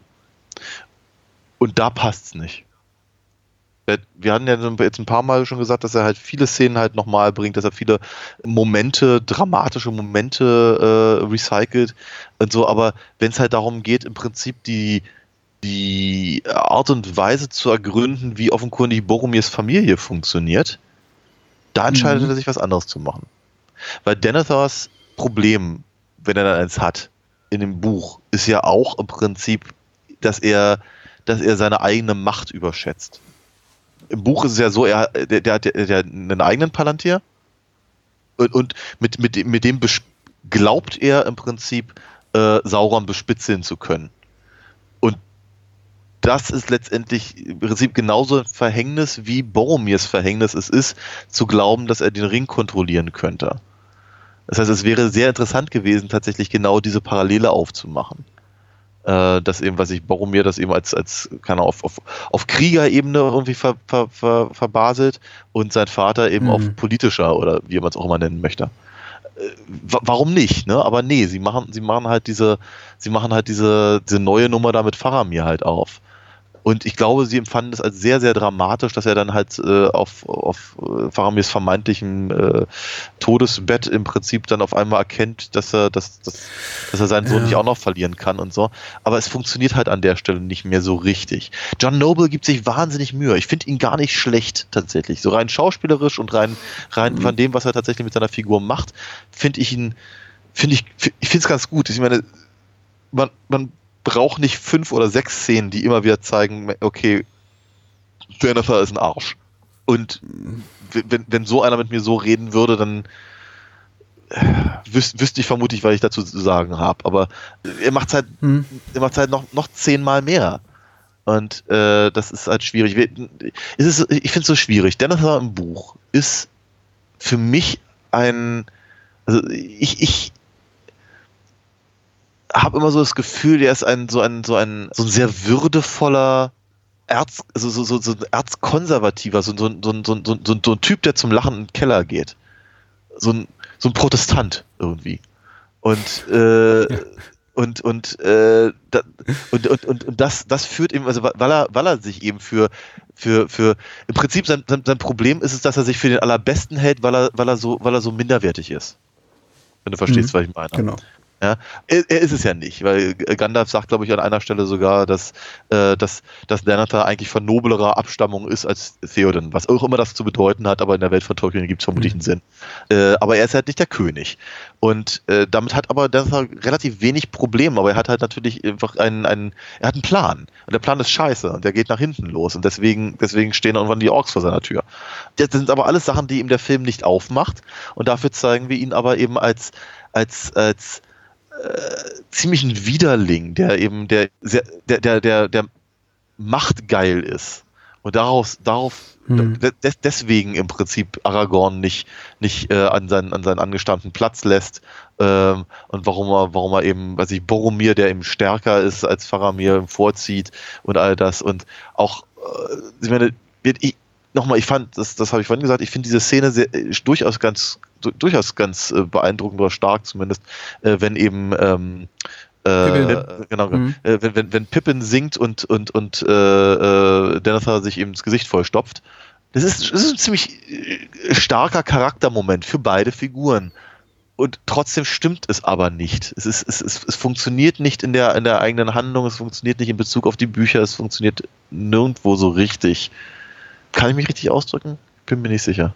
Ich glaube, dein Problem ist sehr viel, sehr, sehr vielschichtig, sehr viel vielschichtiger als das, was ich damit habe. Bei mir reduziert sich es eigentlich auf, es ist ein Konflikt, ein familiärer Konflikt, der mich nicht interessiert und der eben abfärbt auf das, das Kriegsgeschehen in einer Art und Mhm. Weise, die ich finde, sich der Film nicht verdient hat. Erstmal, weil natürlich die Ereignisse des ersten und zweiten Teils schon chronologisch sehr viel weiter entrückt sind. Also es sind einfach, das sind Sachen, die sich zugetragen haben in Filmen, die ich schon vor einem bzw. zwei Jahren gesehen habe. Ich auch, ehrlich gesagt, für auserzählt halte. Ich finde es auch schwierig, diesen gedanklichen Sprung zu machen, weil er eben noch relativ frisch im Gedächtnis ist, ist vom Faramir des zweiten Teils, der ja zumindest zwischenzeitlich, auch das war jetzt eine eher schwache Drehbuchentscheidung, zumindest glaube ich, haben wir es als solche charakterisiert, im zweiten Teil, der erstmal so als so eine Art, ja, beinahe Schurk oder möchte gern Schurk oder ja, fast Schurke etabliert werden soll. So jemand, der zumindest äh, vielleicht unlautere Motive hat, wie, wie Faramir und der jetzt plötzlich so in so eine, in so eine Opferrolle rei reingeschoben wird, der unter seinem, ja, offenbar depressiven, ver verrückten, von starken Selbstzweifeln, aber auch auf Hass von, äh, von Hass auf, auf Faramir, den er irgendwie mehr oder weniger verantwortlich hält für den Tod seines Bruders Boromir, den er für besser hält, äh, getrieben ist.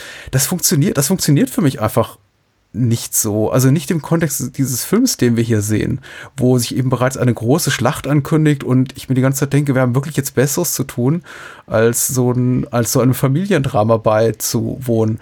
Und da Ja. ähm, funktioniert dann eben auch für mich die Art der Inszenierung hier nicht so. Wir haben ja schon etabliert die Tatsache, dass The Return of the King, genau wie die ganze Trilogie, aber insbesondere eben der dritte Teil, kein, kein Film der kleinen Gesten ist. Man muss sich eben auf diesen großen Pathos einlassen und irgendwie gehört es vielleicht auch dazu, dass eben Denethor die Frucht, das Fruchtfleisch und der Saft der Früchte, die er da verzehrt, wie, wie, wie Blut am Kinn runterrinnt und die Kamera eben gnadenlos Mm. draufhält auf und, und die Tonspur da doch mal die, die Schmatzgeräusche in die Höhe pegelt, während wir gerade sehen, wie, wie Krieger auf dem Schlachtfeld sterben.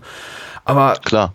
Das ist nicht subtil, nein, überhaupt nicht. Aber es ist durchaus recht stark. Nein, es also ist, es ist auch nicht, es ist auch nicht subtil, aber mir tut tatsächlich äh, John Noble da ein bisschen leid. Ich mag ihn sehr gern. Ich habe auch äh, Fringe ja, jahrelang immer sehr gern gesehen. Auch das ist keine äh, subtile Performance, die er da leistet, aber ich habe das Gefühl, er ist zu besserem fähig und ich habe das Gefühl, hier versucht irgendwie Peter Jackson im, im Schneideraum mit, mit aller Macht dem Ganzen eine, eine, eine Tiefe zu geben, eine Schwere zu geben, auch eine durchaus Bedeutung, die diese Szene gar nicht hat. Denn letztendlich ist alles, was wir da sehen, inklusive des wirklich äh, höllischen Abgangs, der auch, naja, emotional auch nicht so gepackt hat, komplett inkonsequent für den Rest der gesamten Handlung. Also Denethor ist einfach eine komplett verzichtbare Figur. Und ähm, ich, ich Mhm. sage immer bei, bei solchen Sachen, wenn ich, wenn ich sowas sehe, erstmal im, im Zweifel für den Angeklagten, vielleicht gibt's hinten raus einen ganz tollen Payoff und das hat eine äh, Tragweite, von der ich bisher nichts ahne. Und so geht's mir eben mit ganz vielen Momenten in diesem Film, von denen ich äh, initial dachte, so, ah, so richtig juckt mich das jetzt auch nicht. Aber bei Denethor, nee. Der ist dann einfach raus aus der Handlung. Ich denke mir, ja, okay, hätte uns das gefehlt, wäre auch nichts verloren Mhm. gegangen. Schade, Ja, um, ja, schade ja. um unsere Zeit. Ich hätte lieber die, die Zeit mit Figuren verbracht, denen ich einfach, zu denen ich mich mehr verbunden fühle als ihm. Es ist halt, es ist halt so seltsam, man, du hast ja völlig recht, ne? Dieses, dieses Familiendrama, beziehungsweise eben die, die, die Umzeichnung von Denethors Figur hat eben ganz, ganz klare Auswirkungen auf die Schlacht, auf den Krieg an sich, auf die, auf die Rollenverteilung der anderen Figuren eben ganz, ganz stark. Und nicht nur Faramir, ähm, sondern eben, was ich äh, in, äh, in, in, in, in, den, Büchern hat er überhaupt gar kein Problem damit, eben die, diese, diese Feuer da anzuzünden und, ähm, und, und äh, äh, Genau, die, die, genau. die, die äh, anderen, anderen Armeen äh, zu rufen und eben die, die, äh, die Reiter von Rohan irgendwie um Hilfe zu bitten. Das ist überhaupt gar kein Thema, gar kein Thema. Ja, und hi- hier ist es dann halt so, dass er eben als, als, als schwacher Führer gezeigt wird, der eben dessen, dessen, dessen eigener, eigener Ruhm irgendwie wichtiger ist und der, der halt über, über, über Kleinigkeiten im Prinzip sein, sein, sein, seine ganze Stadt opfert. Dafür darf dann aber eben Pippin äh, heldenhaft äh, an, dem, an, dem, an, dem, an dem Turm rumkraxeln. Was auch eine, eine gute Szene ist, wohlgemerkt. Ich mag das schon ganz gern. Ich mag auch den Film. Ich sag's immer wieder, ich mag die Filme deutlich lieber als die Bücher. Aber es ist, es ist natürlich trotzdem so. Da, da, dadurch haben wir dann eben Gandalf, der im Prinzip das Zepter äh, ergreift und dann eben die, die Truppen mobilisiert und äh, diese ganzen Sachen. Ich frage mich halt wirklich so ein kleines bisschen, woher kommt das? Warum, warum äh, ist, ist Denethors Abgang, der ja im Buch relativ ähnlich ist zumindest, wa- war ja den Drehbuchautoren nicht schlüssig genug. Haben sie gesagt, okay, nee, wir brauchen, wir brauchen, wir müssen, wir müssen seinen Wahnsinn irgendwie schon vorher zeigen, damit er, damit das halt irgendwie nachher besser verdaulich ist? Oder was?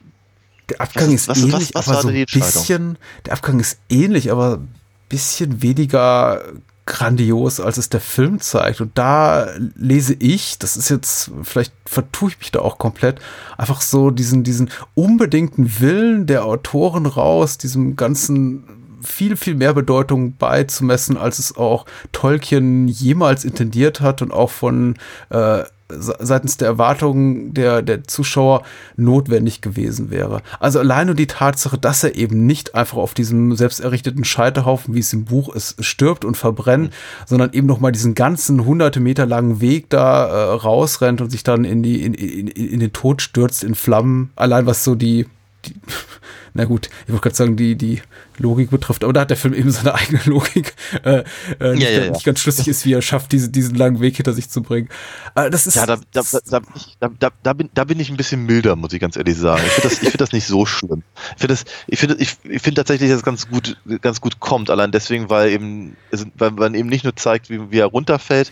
Ähm, das ist ja immer so dieser, der, der, der Klassiker. Ne? Der, der, der Bösewicht fällt ja meistens irgendwo runter, um halt irgendwie, weiß ich, keine Ahnung, seine, seine, seine, seine, seine, seine, seine Hybris oder sowas zu zeigen. Ne? Also der, ja, aber das ist für mich, Fail. das ist halt, das ist halt wieder, aber ich wollte sagen, ich finde es aber hier tatsächlich ganz cool, weil, weil eben die Kamera zoomt ja raus. Das heißt, er wird halt immer, immer kleiner, bis er eigentlich nicht mehr, nicht mehr interessant ist in der, in, im, im, im- im Bild selber und wir sehen halt die Schlacht drumherum.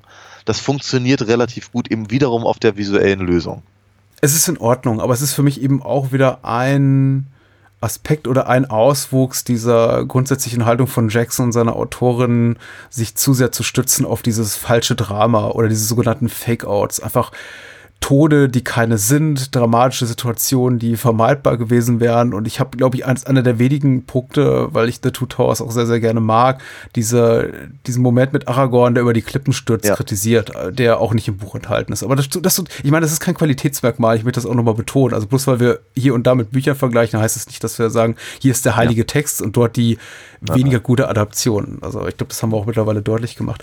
Äh, ich ich habe grundsätzlich kein Problem damit, wenn die, die, die Filme von der Romanvorlage abweichen. Ich frage mich eben, warum Jackson wieder und wieder und wieder zu diesen gleichen, ewig gleichen Mitteln greift, um Drama dort zu beschwören, wo keines ist, auch vielleicht aus so einer, von so einer Angst getrieben, dass mehr als zehn Minuten vergehen könnten, indem wir nicht mindestens um eine mehr oder weniger zentrale Figur bangen. Äh, Wir haben immer wieder diese Momente mit, ist Frodo tot, ist Faramir tot, ist Mary tot auf dem Schlachtfeld vor Minas Tirith und die diversen Momente, in denen der Film zumindest für, für mehr oder weniger lange Zeit, manchmal sind es ein paar Minuten, manchmal nur wenige Sekunden, so uns die Frage stellt, die, die, die, der wir uns gar nicht konfrontiert sehen wollten, äh, hat Figur X überlebt oder, oder wird sie äh, mit heiler Haut aus dieser Schlacht hervorkommen?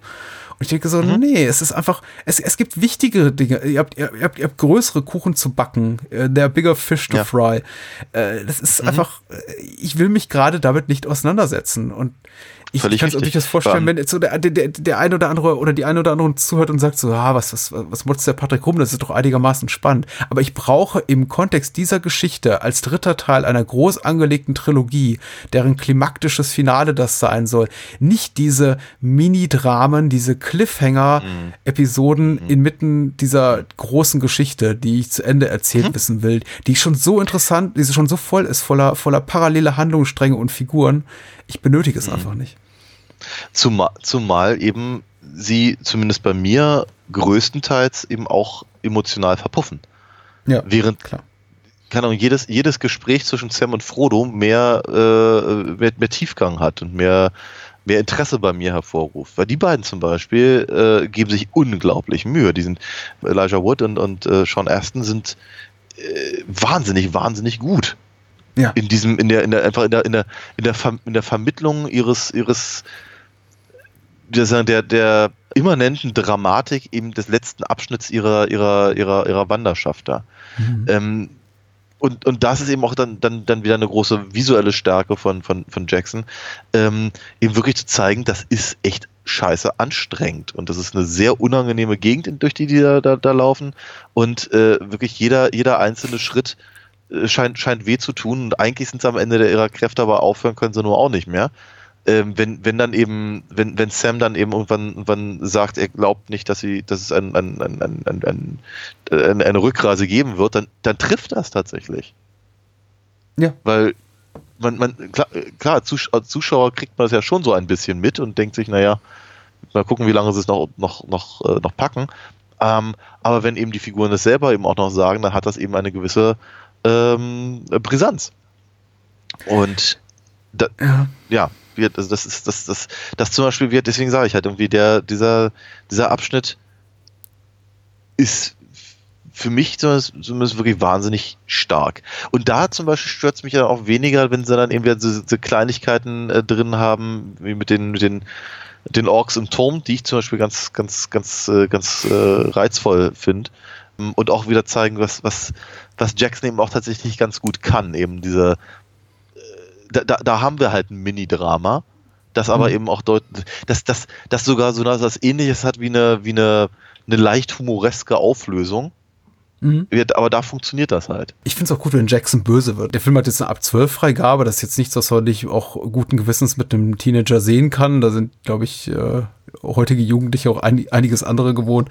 Aber es gibt eben schon so Momente, in denen man sieht, dass er die mit diesem Format, das ihm gegeben ist, eben auch mit dieser entsprechenden Altersfreigabe und dem familiären Pub dem Familienpublikum, an den sich der Film wenigstens so einig- einige, also so mehr oder weniger wendet, äh, dass, dass er da eben so die Grenzen des, des Möglichen und des Zeigbaren auslotet. Und äh, das, hat- das hat mir auch wirklich Spaß gemacht, dass der Film eben hier nochmal so einen Schritt weiter geht und sagt, okay, Menschen werden eben geköpft. Äh, Minas Tirith wird mit den, mit den Köpfen der toten Soldaten hier, die bei äh, in Osgiliath gefallen sind, äh, befeuert. Das sind einfach äh, auch, auch keine neu, also äh, Jackson findet ja hier das Rad nicht neu, das sind ja auch teilweise auch Sachen, die aus dem, aus dem Buch entlehnt sind. Aber eben äh, sowas wie der, der, der Köpfer, nenne ich es jetzt mal, also der Kop, Appe Kop, äh, das, das Mouth of Sauron, ist zum Beispiel nicht in dem Buch enthalten. Da sagt Jackson einfach, nee, das ist, ähm, ich will das zeigen, was da, weil das den, den größeren Impact hat und die, die größere Katharsis bietet, eben für die Zuschauer, Ja. eben auch für unsere Pro Protagonisten. Und da finde ich ihn eben immer sehr stark, wenn er einfach hundsgemein ist und, eben auch die, die, die, die, die Ekel und die Härte und das, das, das ganze Drama hinter diesen Schlachten äh, zeigt. Und das, das sind dann eben auch meistens auch die Momente, in denen relativ wenig getrickst wird und wenn getrickst wird, dann ist es äh, Handarbeit, möchte ich es mal nennen. Die großen Schlachtmomente hier mit den computergenerierten Olifanten, ja, ja sei es drum, ich glaube, das ist auch so ein bisschen Zugeständnis an die Konvention des heutigen Actionfilms, einfach so sowas zeigen zu müssen. Und ich glaube, Jackson steht auch selber drauf, wenn, wenn Legolas da den Rüssel entlang surft und ja, ja wha- whatever. Äh, äh, so, soll er machen. Aber das sind nicht für mich die starken äh, Spannungsmomente, die, ähm, du hast eine Sache erwähnt, wie, wie, das ist ja fast schon sowas wie, also diese Momente gegen Ende, äh, sagen wir mal so ab äh, Shelobs Lair äh, bis zum Mount Doom. Mount Doom, da, da haben wir ganz viele Szenen drin, das ist ja fast schon sowas wie, wie, wie eine Antithese so zum klassischen, zur klassischen Actionfilm-Dramaturgie. Da haben wir wirklich Figuren, die, die kaum noch Kräfte haben, die äh, Ja. Figuren, die miteinander kämpfen, auch in, in, in Konflikt gehen, die gar nicht mehr die Kraft haben, überhaupt nur miteinander zu kämpfen. Also unglaublich stark Ja. fand ich jetzt nicht unbedingt Shelob gegen, gegen Sam oder Shelob gegen Frodo, sondern einfach äh, äh, Frodo gegen Gollum. Hier sind zwei Figuren, die komplett am Ende sind und trotzdem nochmal die Kraft aufbringen müssen. Äh, gezwungen durch die Umstände, miteinander zu kämpfen und sich am Boden zu wälzen. Und eigentlich sind beide schon kom kom komplett am Ende. Also die, die, die Ja. klassische, also so- sowas, ja, wie, wie eine Antithese zu diesem klassischen Mainstream-Action-Kino-Format, wo es heutzutage fast immer noch heißt, ja, Muskelberg gegen Muskelberg und ordentlich durchgepowert und bis zum bitteren Ende. Und wir sind schon 30 Kilometer gerannt mit Spitzengeschwindigkeit, wir machen jetzt einfach nur mal weiter. Ähm, da- Das fand ich unglaublich stark. Wobei ich, wobei ich ja tatsächlich den, den äh, auf, auf den auf den frei in der Luft schwebenden Gollum hätte ich verzichten können. Das sah Ja. nicht gut aus. Den, den fand ich okay. Ja, es Ich, ist ich, aber musste, ich musste nicht mal sehen, wie noch mehr Figuren über die Klippen stürzen und sich da die letzte Minute noch festhalten können. Aber ja, das kommt noch erschwerend hinzu. Aber trotzdem, weiß ich, also der ich, ich, ich, ich weiß, dass sie natürlich, sagen wir mal, gerade weil sie, weil sie natürlich einfach bestimmte Effekte etabliert haben für wenn äh, Frodo eben den, äh, den Ring aufhat, äh, hätten sie vielleicht auch noch was anderes finden können, um das irgendwie Mhm. darzustellen. So, so war es halt ein bisschen lustig, ein bisschen niedlich tatsächlich, ne? weil Gollum, Gollum hat ja Gollum hat ja durchaus ein bisschen was Putziges, ne? Also so ist es ja nicht. Natürlich. Und äh, das und, und dann eben in der, da äh, Pi- Piggyback, äh, aber eben äh, in, in, in der Luft, äh, nimmt, na- nahm für mich so ein bisschen die Dramatik aus der aus dem aus dem Moment raus. Er, er, er kriegt die Kurve sehr schnell, spätestens wenn Gollum eben den Finger abbeißt. Aber ähm, Ja. äh, Auch so richtig tr- tr- trotz- fies. ja, aber und, äh, und auch sowieso Go äh, Gollums Abgang ist, äh, ist, ist, ist sch- schön em- emotional, funktioniert sehr, sehr gut. Auch sowieso, auch, auch, auch, auch äh, Frodos Umentscheidung, das, das, äh, den, den Ring reinzuwerfen. wird- Das Ding, wie, wie gesagt, also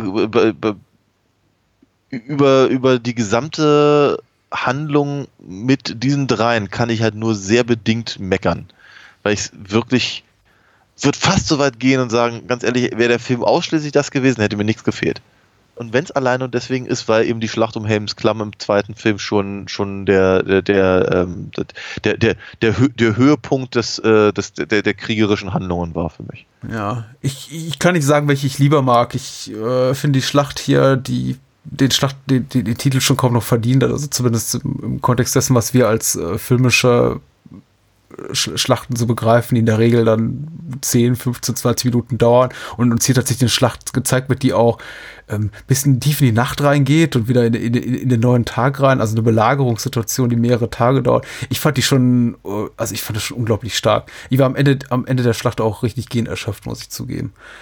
Wa- Was ja auch so eine Sache ist, Hallo. die immer viel Kritik einfährt, äh, sind, sind die Epiloge, auf denen gerne rumgeritten wird. Von wegen, äh, der Herr der Ringe, The Return of the King, hat äh, vier bis sechs Enden. Ja. Findest du das problematisch? Ist das ein gerechtfertiger Kritikpunkt? Oder sagst du einfach, wir kriegen so viel tolle Howard Shore, so viel tollen Howard Shore-Score präsentiert in dem, in dem Kontext? Das ist eigentlich total okay. Da werden einfach nochmal die, all die schönen Themes aus den vorangegangenen Filmen nochmal aufgebraten. Es ist ja nicht so, als ob das Buch natürlich das auch alles bieten würde. Ja klar, Mhm. da gibt es nochmal so eine richtige schöne Action-Einlage, so kurz vor Schluss. So. The Scouring of the Shore. Naja. Ja, ja, naja. Ich erzählte ja vorhin schon mal, ich fand es halt im, im, im, Kino, empfand es jetzt anstrengend. Also ich dachte, ja, wann ist denn der Film jetzt vorbei? Äh, Mhm. Immer noch nicht, immer noch nicht. Ah, oh, oh, das Bilbo. Ah, immer noch nicht, immer noch nicht. Ähm, und äh, das ist jetzt mittlerweile natürlich nicht mehr so, weil ich weiß ja, was da noch jetzt kommt. Also Ne? Aber ich finde es ich find's halt auch weiterhin auf, auf einer dramaturgischen Ebene wirklich schwierig.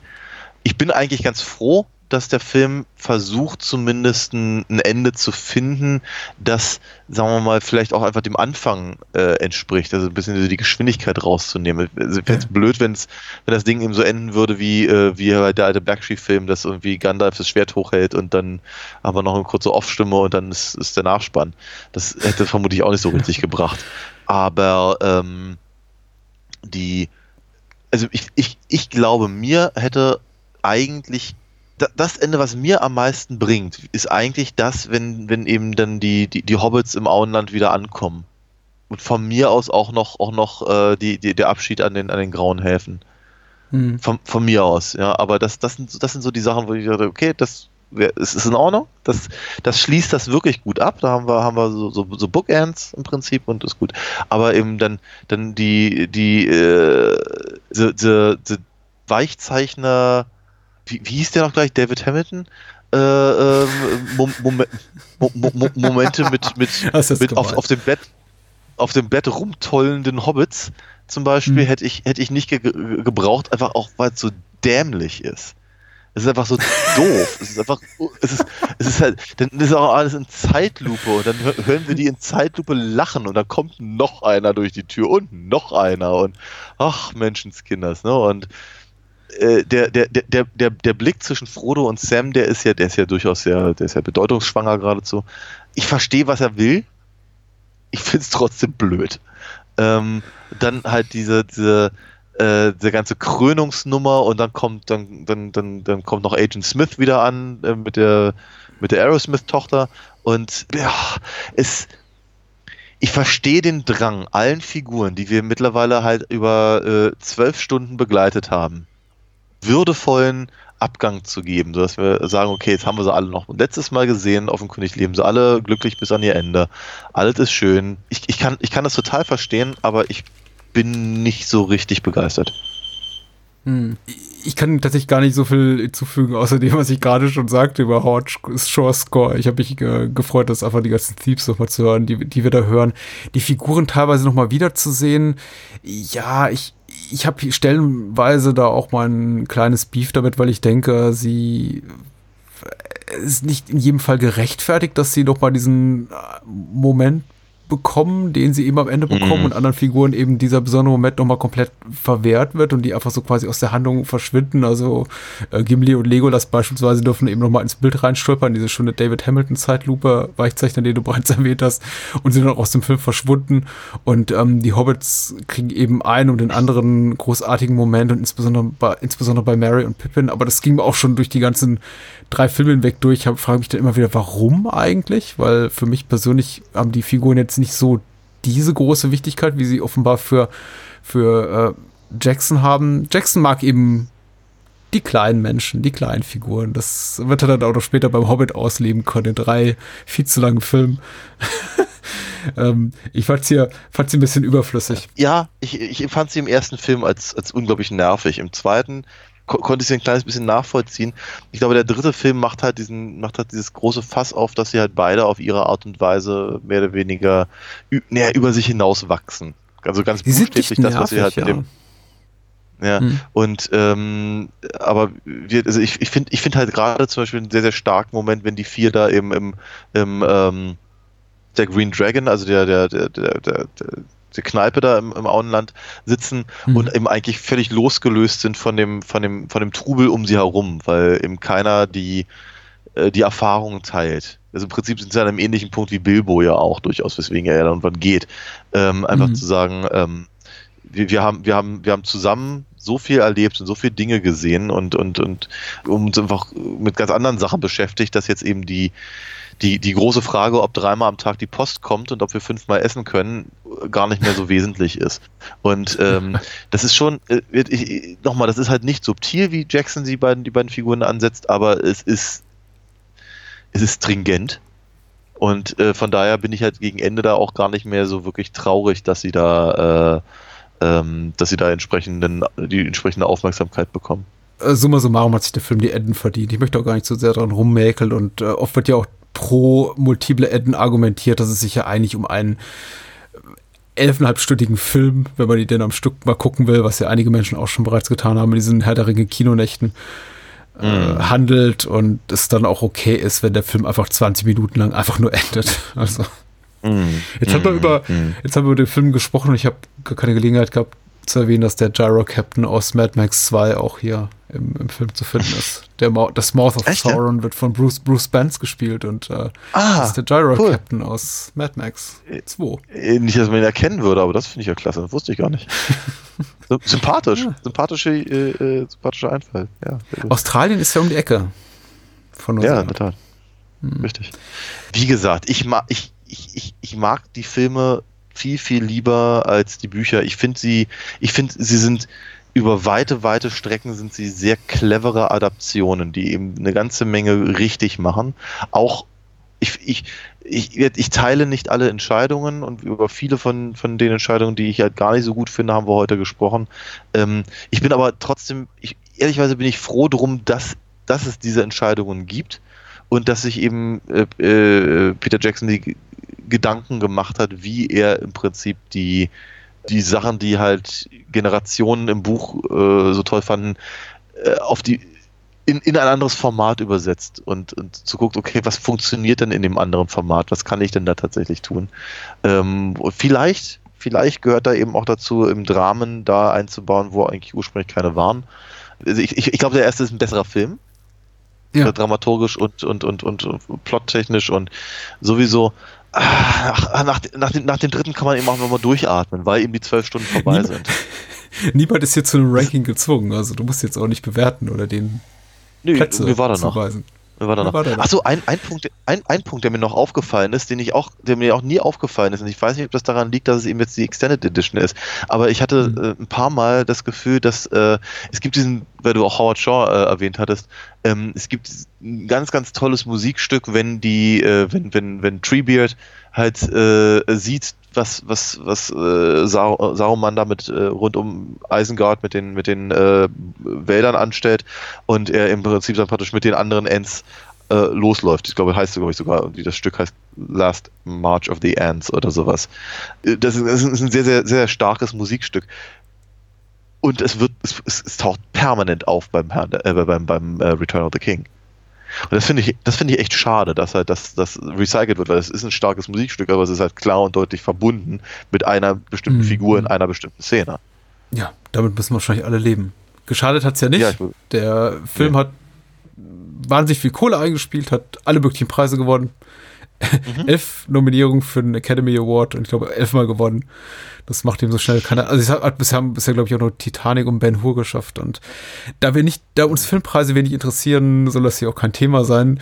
Äh, vielmehr sollten Mhm. wir einfach auf die nächste Woche gucken und uns glaube ich glücklich schätzen, dass Ja. wir jetzt äh, auch die diese unsere kleine Tolkien-Reihe klein, kleine in Gänsefüßchen hinter uns gebracht haben.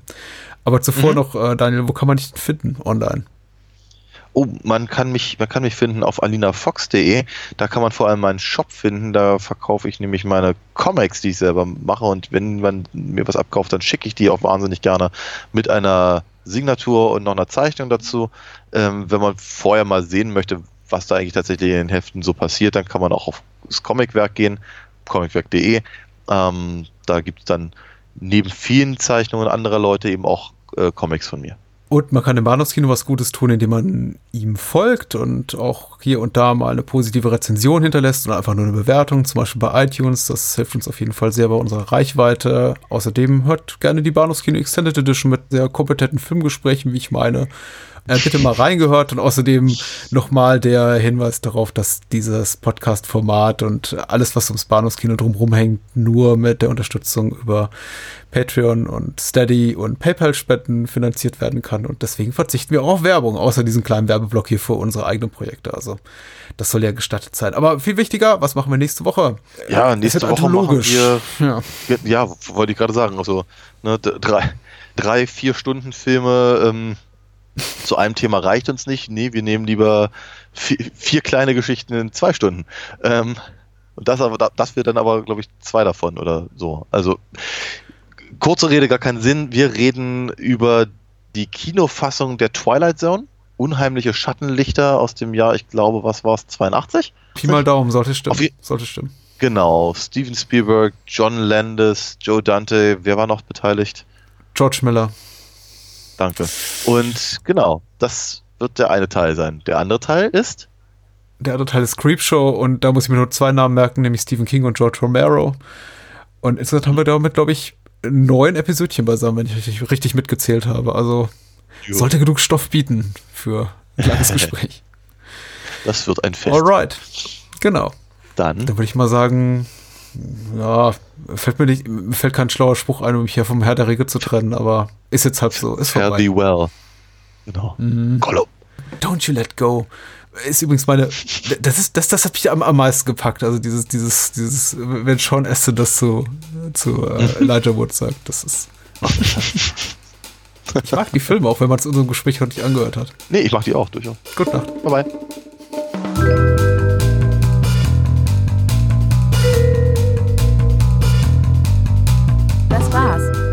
Mehr Bahnhofskino und die Bahnhofskino Extended Edition gibt es bei iTunes, Spotify und überall, wo es gute Podcasts gibt. Kennt ihr bereits Daniels Comics? Auf alinafox.de erfahrt ihr alles rund um seine legendäre Meisterdiebin und ihre Abenteuer. Und denkt bitte daran, eure Unterstützung durch eine Patreon-Patenschaft oder PayPal-Spende sichert diesem Podcast das Überleben. Unter bahnhofskino.com findet ihr alle Möglichkeiten, uns unter die Arme zu greifen. Vielen Dank fürs Zuhören und adios.